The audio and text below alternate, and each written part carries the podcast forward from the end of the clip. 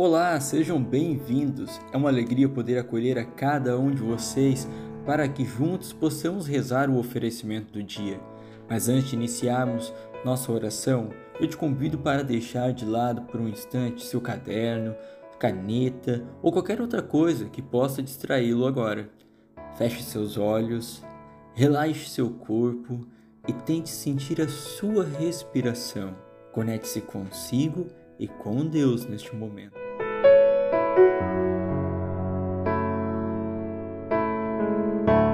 Trazemos no nosso coração muitas intenções, Senhor, e queremos te apresentar elas agora.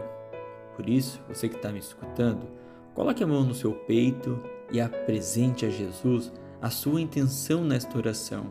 Pode ser um agradecimento, um pedido de saúde, de paz, não importa. O importante é apresentar para Jesus.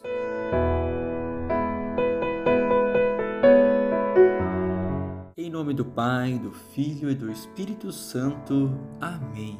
Rezemos juntos o oferecimento do dia. Deus, nosso Pai, eu te ofereço todo o dia de hoje, minhas orações e obras, meus pensamentos e palavras, minhas alegrias e sofrimentos, em reparação de nossas ofensas, em união com o coração de teu Filho Jesus, que continua a oferecer-se a ti na Eucaristia pela salvação do mundo o Espírito Santo que guiou Jesus seja meu guia e amparo neste dia, para que eu possa ser testemunha do teu amor. Com Maria, mãe de Jesus e da Igreja, rezo especialmente pelas intenções do Santo Padre para este mês. A palavra de Deus ilumina nossa vida, nossos passos, de ouvidos atentos e coração aberto, ouçamos a palavra do Senhor.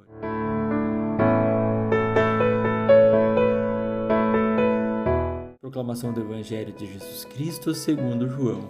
Glória a vós, Senhor.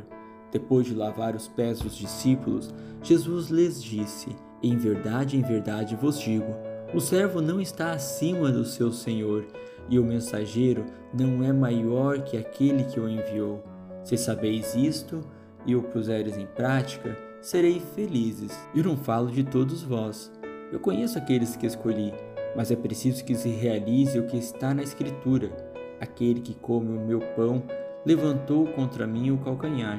Desde agora vos digo isto, antes de acontecer, a fim de que, quando acontecer, creiais que eu sou. Em verdade, em verdade vos digo: quem recebe aquele que eu enviar, me recebe a mim, e quem me recebe, recebe aquele que me enviou. Palavra da salvação Glória a vós, Senhor. Após Jesus dar uma bela lição de humildade aos seus discípulos, lavando os pés de cada um deles e mostrando que aquele que quer ser o maior tem que buscar ser o menor dentre todos, Jesus também anuncia aos seus discípulos que aqueles que recebem os enviados de Deus, os seus mensageiros, estão recebendo o próprio Deus. Por isso, que hoje nós possamos acolher a palavra de Deus no nosso coração e assim acolher o próprio Deus em nossas vidas. Sagrado coração de Jesus, eu confio e espero em vós. Bem-aventurada Clélia Merlone, rogai por nós.